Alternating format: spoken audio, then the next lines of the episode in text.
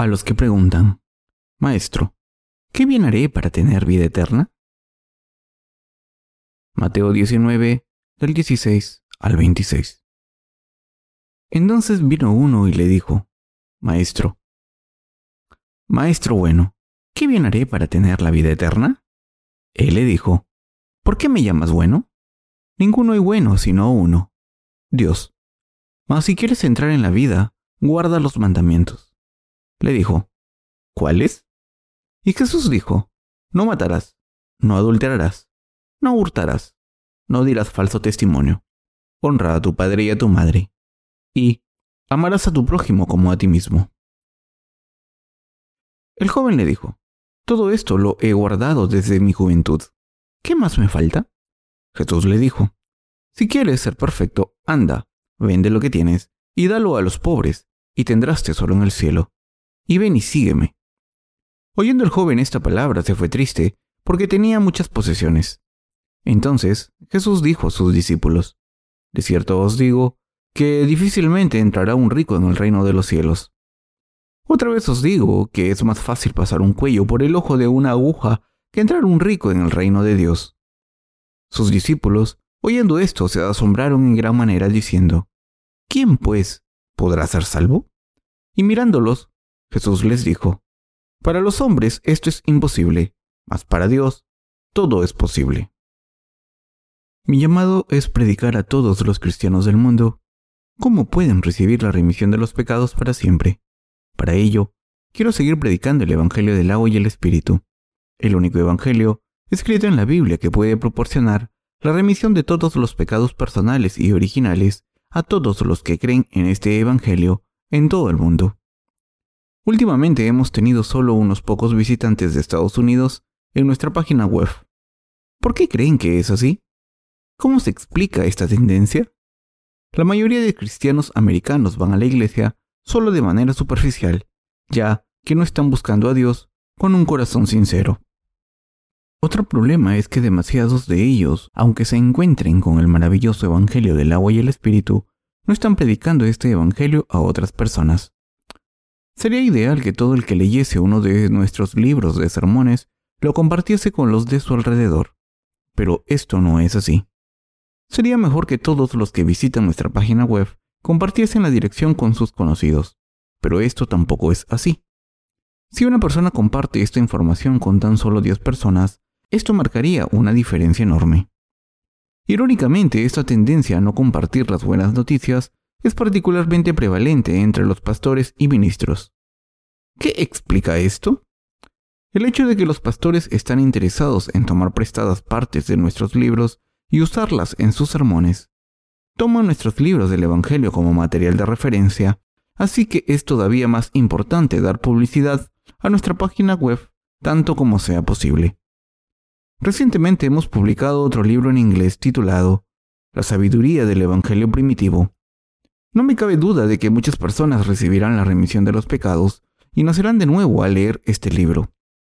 Uno de ellos se titula ¿Todavía están sufriendo por sus pecados personales? Seguido de otro libro titulado El cambio de la ley. La pregunta que hizo el joven del pasaje de las escrituras de hoy. Está escrito en el pasaje de las escrituras de hoy.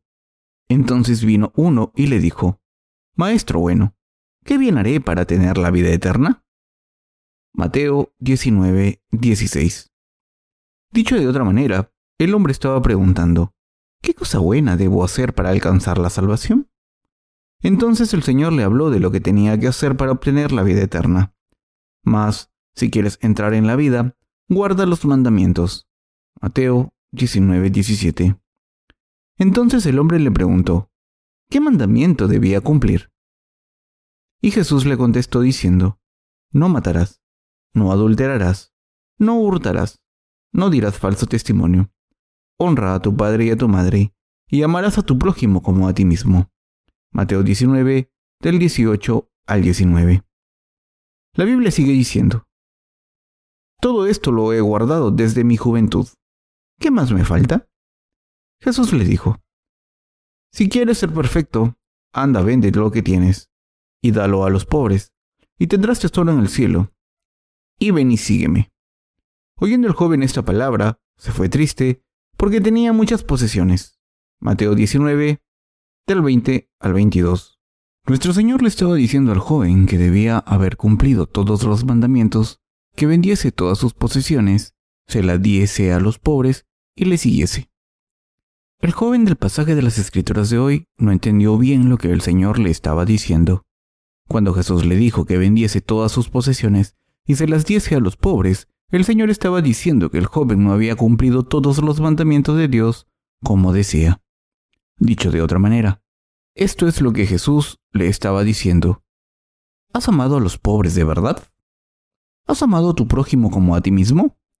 Si amases al prójimo como a ti mismo, habrías vendido todas tus posesiones para dar dinero a los pobres. ¿Has amado a tu prójimo solo de palabra en vez de hacerlo sinceramente? ¿Acaso no pensaste que simplemente con ser educado con tu prójimo y no hacerle daño era bastante? Pero el amor verdadero no solo es no hacer daño, sino que requiere vender todas tus posesiones y dar el dinero a los demás. Esto es lo que significa amar a alguien. Honrar a tus padres también es más que decirles que los respetas. Si honras a tus padres, debes darles el tesoro más valioso. Pero esto no es lo que has hecho. Si de verdad quieres ser perfecto, vende todo lo que tengas y dona el dinero.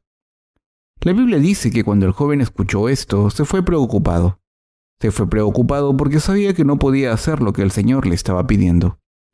¿Qué le pidió el joven al Señor primero? Le preguntó, entonces vino uno y le dijo, Maestro bueno, ¿qué bien haré para tener la vida eterna? Mateo 19, 16. En primer lugar, cuando el joven fue a Jesús estaba muy orgulloso de sí mismo. Por eso, el Señor le dijo que debía cumplir todos los mandamientos para entrar en la vida eterna. Le preguntó lleno de orgullo cuáles eran esos mandamientos, y el Señor se los enumeró. Y el joven siguió siendo igual de orgulloso diciendo que los había cumplido todos los mandamientos. El Señor mostró lo orgulloso que era este joven cuando le pidió que vendiese todas sus posesiones, se las diese a los pobres y le siguiese. Dicho de otra manera, el Señor le estaba preguntando retóricamente si había cumplido los mandamientos de Dios. Hay demasiados cristianos que piensan que cumplir los mandamientos significa no desobedecerlos con sus acciones. Así que si no han matado a nadie, piensan que han cumplido el mandamiento que prohíbe el asesinato. Pero la verdadera sustancia de los mandamientos del Señor consiste en amarse los unos a los otros de todo corazón. Juan 1 resume los mandamientos del Señor como amor, y amar a alguien es entregarle el tesoro más valioso. Como he mencionado, la mayoría de los cristianos piensan que tienen que cumplir la ley de Dios y sus mandamientos al pie de la letra, pero los mandamientos de Dios no solo se cumplen con las propias acciones, sino también con el corazón. Por ejemplo, pueden pensar que porque no han robado nada han cumplido el mandamiento que les prohíbe robar, pero Dios dice que quien haya codiciado las posesiones de otra persona ha robado. Lo que el Señor quiere de ustedes no es que cumplan los mandamientos al pie de la letra, sino que los observen con sus acciones e intenciones. ¿Quién puede hacer esto? Los seres humanos no son capaces de esto, y esta es la razón por la que el hombre rico en el pasaje de las Escrituras de hoy acabó marchándose triste fue a preguntarle al Señor qué cosas buenas debía hacer para recibir la vida eterna. Pero cuando escuchó lo que el Señor le dijo, se fue desesperanzado porque sabía que no podía hacer lo que el Señor le estaba pidiendo. Así que, cuando el Señor le pidió que vendiese sus posesiones y las compartiese con los pobres y le siguiese, el joven se volvió a casa porque sabía que no podía hacer lo que le pedían. El joven no estaba cumpliendo los mandamientos de Dios, no estaba obedeciendo la palabra de Dios, por eso se sintió derrotado. El Señor nos dio una parábola. Después de que se marchase, el Señor les dijo a sus discípulos, De cierto os digo que difícilmente entrará un rico en el reino de los cielos. Otra vez os digo que es más fácil pasar un camello por el ojo de una aguja que entrar un rico en el reino de Dios. Mateo 19, del 23 al 24. Jesús dijo aquí que es muy difícil que los ricos entren en el reino de los cielos y que es más fácil que un camello pase por el ojo de una aguja. Los discípulos se quedaron sorprendidos cuando oyeron esto. Como es físicamente imposible que un camello pase por el ojo de una aguja, esto solo puede significar que es aún más imposible que los ricos entren en el reino de los cielos. ¿Quién puede entrar en el reino de los cielos? Los discípulos se quedaron completamente sorprendidos por esto. Después de todo, eso podría significar que los discípulos quizás no pudieran entrar en el reino de los cielos tampoco. Así que le preguntaron a Jesús, ¿quién puede ser salvado? Jesús le dijo, para los hombres esto es imposible, mas para Dios todo es posible. Mateo 19:26. ¿Qué ha hecho Dios por nosotros? Nos ha salvado a los que creemos y nos ha dado vida eterna al eliminar todos nuestros pecados con el Evangelio del agua y el Espíritu. Por eso, Jesús dijo que todo es posible con Dios. Al principio del pasaje de las Escrituras de hoy, el joven le dijo a Jesús, entonces vino uno y le dijo, Maestro bueno, ¿qué bien haré para tener la vida eterna? Mateo 19:16. Él le dijo, ¿por qué me llamas bueno? Ninguno hay bueno sino uno, Dios. Mateo 19, 17. En otras palabras, aunque el joven implicó que era capaz de hacer cosas buenas, el Señor estaba diciendo que nadie excepto Dios puede ser bueno. Por naturaleza, todos los seres humanos son malvados. Como todo el mundo obra iniquidad, ¿cómo puede alguien atreverse a preguntar qué cosa buena debe hacer para obtener la vida eterna? Pero el joven en el pasaje de las escrituras de hoy estaba convencido de que podría obtener la vida eterna si hacía cosas buenas, y también estaba seguro de que podría conseguirlo. Por eso, el Señor le dijo al joven que no podía cumplir los mandamientos, aunque lo intentase. Y el Señor también le dijo que vendiese todas sus posesiones, entregase el dinero a los pobres y siguiese al Señor. Los seres humanos son simplemente incapaces de hacer algo bueno. Por supuesto, hay muchas personas religiosas en este mundo que están intentando amor a su prójimo a sí mismo. Sin embargo, aunque hay muchos cristianos que practican el amor, están mintiendo. ¿Cuántos de ellos están dispuestos a vender sus posesiones, dárselas a los pobres y seguir al Señor? Algunos de ellos pueden fingir hacerlo, pero esto no es sincero. El joven aquí en el pasaje de las Escrituras fingió ser virtuoso ante el Señor y pensó que podía cumplir todos los mandamientos de Dios, pero en realidad no pudo cumplir ni un solo mandamiento. ¿A quién podemos comparar a este joven? Podemos compararlo a los pecadores cristianos que cometen pecados a diario. En otras palabras, el joven del pasaje de las Escrituras es igual que los pecadores cristianos que piensan que pueden ser salvados solo con no pecar, aunque en realidad cometen pecados todos los días. Como obradores de iniquidad, todos los seres humanos cometen pecados todos los días desde el momento en que nacen en este mundo. A pesar de esto, hay muchos cristianos hoy en día que intentan entrar en el reino de los cielos confiando en sus oraciones de penitencia. Pero, ¿cómo pueden estos cristianos confusos ser salvados y recibir la vida eterna si intentan eliminar sus pecados a través de sus oraciones de penitencia? ¿Puede una persona ser limpiada de todos sus pecados personales al ofrecer oraciones de penitencia? No, es imposible. Pero los cristianos de todo el mundo intentan en vano eliminar todos los pecados que cometen día tras día mediante sus oraciones de penitencia. Esta creencia incorrecta está basada en una interpretación incorrecta de 1 de Juan 1.9. Si confesamos nuestros pecados, Él es fiel y justo para perdonar nuestros pecados y limpiarnos de toda maldad. Muchos cristianos han interpretado incorrectamente este pasaje de manera que ponen su propia fe en las oraciones de penitencia. Como resultado, multitud de cristianos han perdido sus almas. Piensan que cuando la Biblia dice, si confesamos nuestros pecados, esto se refiere a ofrecer oraciones de penitencia. Creen incorrectamente. En otras palabras, que el Señor eliminará sus pecados si ofrecen oraciones de penitencia. Racionalizando sus pensamientos, también dicen, piensen en cómo Jesús lavó los pies de Pedro. Esto también se refiere a las oraciones de penitencia. ¿Acaso Jesús no le dijo a Pedro que quien está bañado solo necesita lavar sus pies?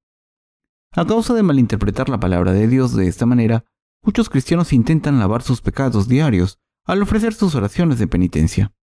Piensan que, cuando Jesús quiso lavarle los pies a Pedro, estaba intentando enseñarle a Pedro a lavar sus pecados personales todos los días. Esta mala interpretación es completamente incorrecta, pero hay muchos cristianos que creen y actúan de esta manera inadecuada. ¿Es posible recibir la remisión de los pecados completa si creen en Jesús como la mayoría de los cristianos? Si intentan lavar todos sus pecados diarios que cometen al ofrecer sus oraciones de penitencia cada día, ¿podrán recibir la salvación? Por supuesto que no. Esto es igual que cuando un hombre rico intenta entrar en el reino de los cielos. Como dijo el Señor, es más difícil que una persona rica entre en el reino de los cielos que un camello entre por el ojo de una aguja. La mayoría de los cristianos de hoy en día están intentando eliminar sus pecados, observando toda la palabra de Dios. Pero, ¿pueden ser salvados de sus pecados de esta manera? No. Nadie puede recibir la salvación de esta manera. ¿Significa esto que la salvación está fuera del alcance de todo el mundo? No, no es así, ya que el Señor dijo, para los hombres esto es imposible, mas para Dios todo es posible. Mateo 19, 26. Dicho de otra manera, mientras que nadie puede alcanzar la salvación confiando en sus propios esfuerzos, todo el mundo puede ser salvado confiando en Dios. ¿Cómo ha eliminado Dios todos nuestros pecados? Como todos sabemos bien, Dios ha eliminado todos nuestros pecados para siempre con la verdad del Evangelio del agua y el Espíritu.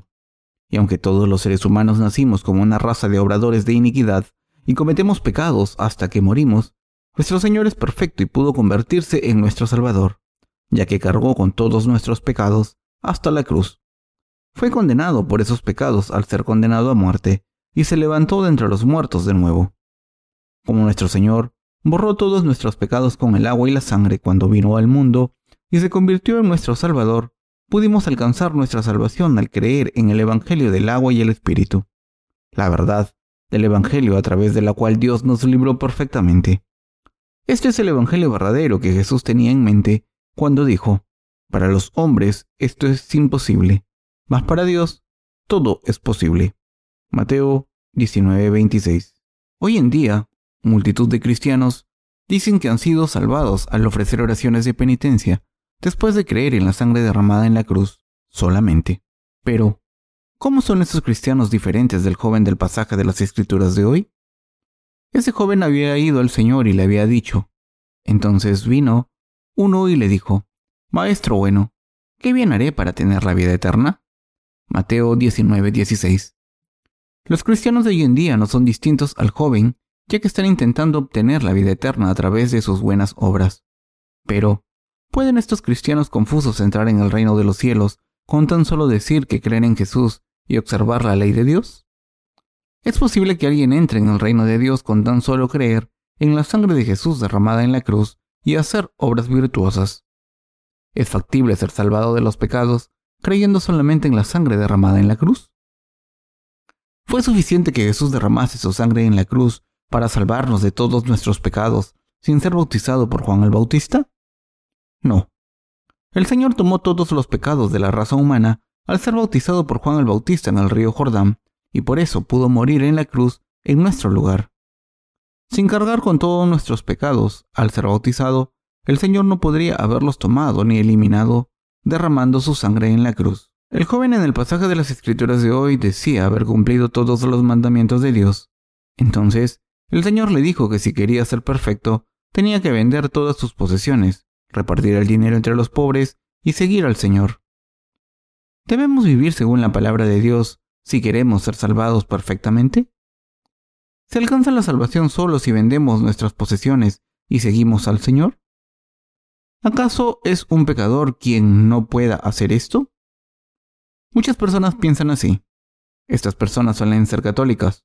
Por ejemplo, los monjes católicos a menudo venden sus pertenencias para dárselas a los pobres antes de irse a vivir a un monasterio.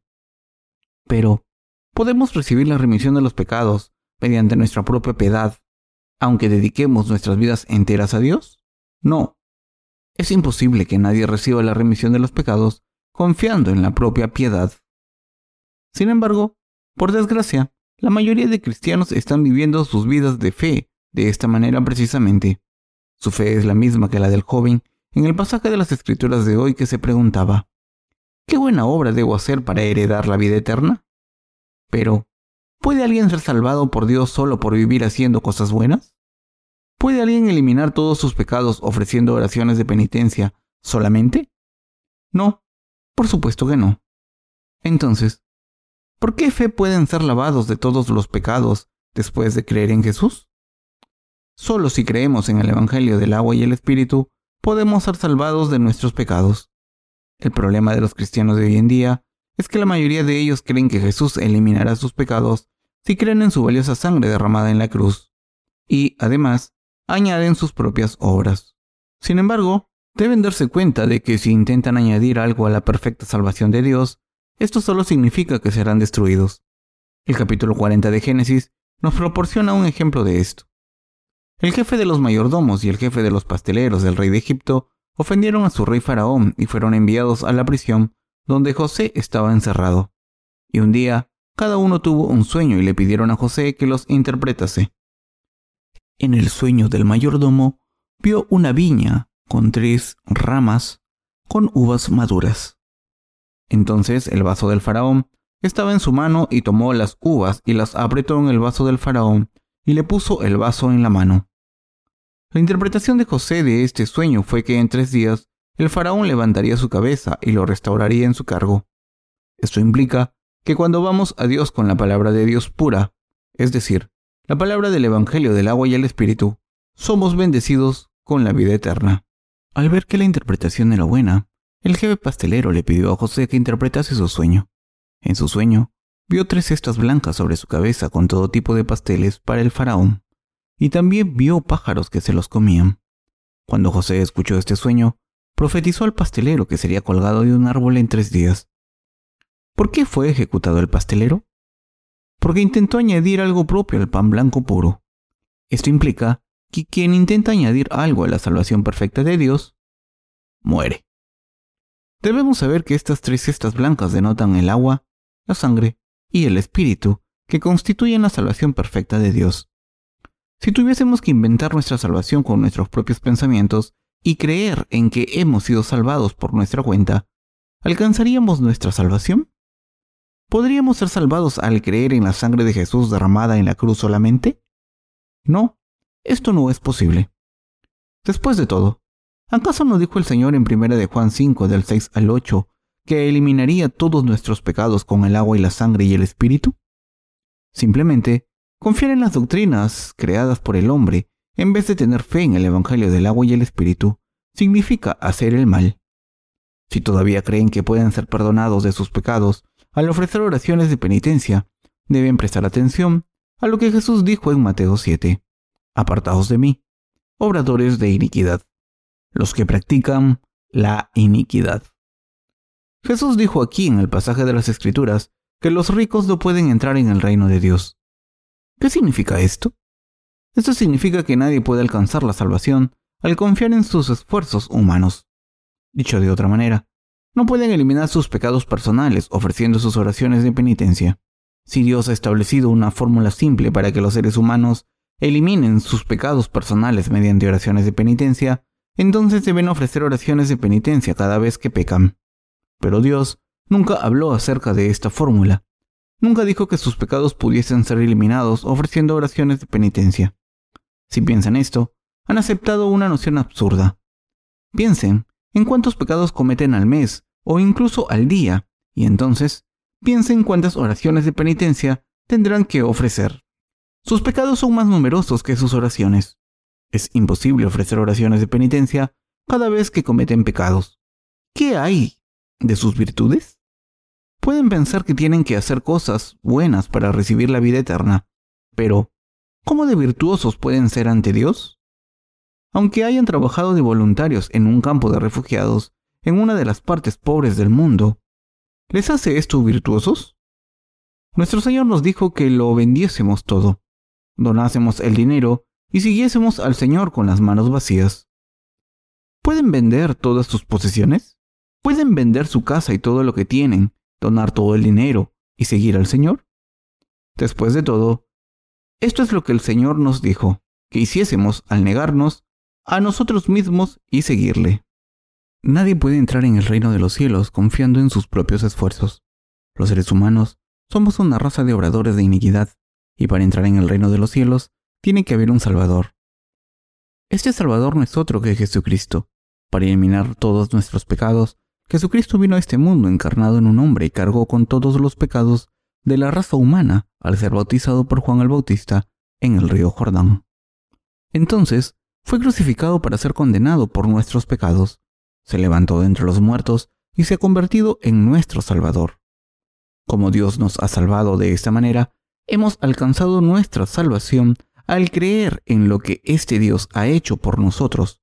Por muy ardientemente que los cristianos crean en la sangre derramada en la cruz, y por muchas oraciones de penitencia que ofrezcan, no pueden ser salvados de sus pecados al confiar en sus esfuerzos humanos. No pueden ser librados de sus pecados de esta manera. Jesucristo, el Salvador de toda humanidad, es el único Salvador para nosotros. Si no creemos en el bautismo que Jesús recibió en este mundo y la sangre que derramó en la cruz, si no creemos en la obra justa que Dios ha hecho por nosotros, y si no creemos en la salvación que Dios ha cumplido por su amor por nosotros, no podremos ser salvados de nuestros pecados. Sin fe en el Evangelio del agua y el Espíritu, nadie puede entrar en el reino de Dios. Por eso, Jesús dijo que, mientras la salvación es imposible de alcanzar para los hombres, con Dios todo es posible. Precisamente, por este motivo, como nadie puede alcanzar la salvación confiando en los esfuerzos humanos, Dios nos ha salvado personalmente a través del Evangelio del agua y el Espíritu. Dios mismo nos ha dejado sin pecados para siempre. Sin embargo, la inmensa mayoría de los cristianos de hoy en día, sin mencionar a los que no son cristianos, es igual que el joven descrito en el pasaje de las Escrituras de hoy. Aunque el joven rico decía creer en el Señor Dios y haber vivido según los mandamientos de Dios, a los ojos de Jesús, era un hipócrita. Así, que este hombre joven era un pecador destinado a ir al infierno. Necesitaba desesperadamente darse cuenta de la obra de salvación. Cuando Jesucristo vino a este mundo, cargó con nuestros pecados sobre su cuerpo, al ser bautizado por Juan el Bautista, el representante de toda la raza humana, para que pudiera hacernos perfectos. Al cargar así con los pecados del mundo sobre su cuerpo, fue condenado por todos esos pecados en la cruz. De esta manera, para hacernos perfectos, el Señor nos ha salvado a todos los que creemos en la verdad del Evangelio del agua y el Espíritu. Este es el amor de la salvación que Dios nos ha mostrado. Este es el poder del Evangelio del agua y el Espíritu. El Señor nos ha salvado para siempre con el agua, la sangre, el Espíritu.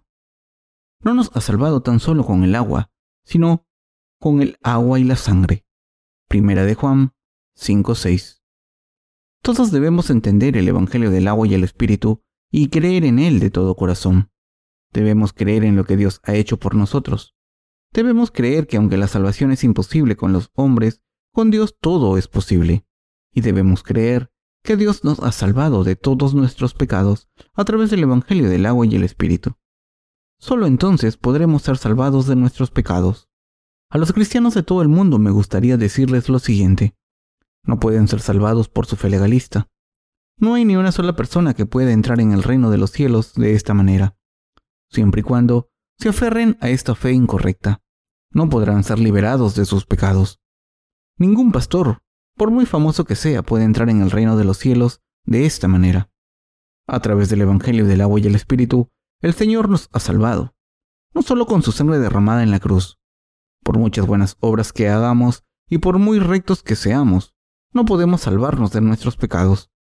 Tampoco pueden ser salvados de sus pecados al confiar en la sangre de la cruz solamente.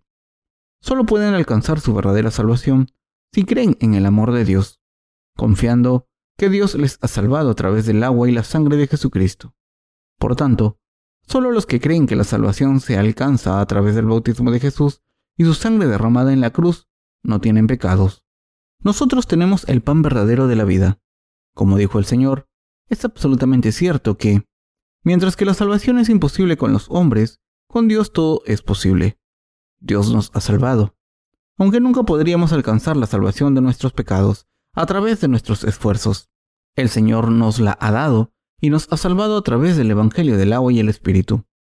Gracias a este amor de Dios y la verdad de su salvación, nos hemos hecho perfectos en el Evangelio del agua y el Espíritu.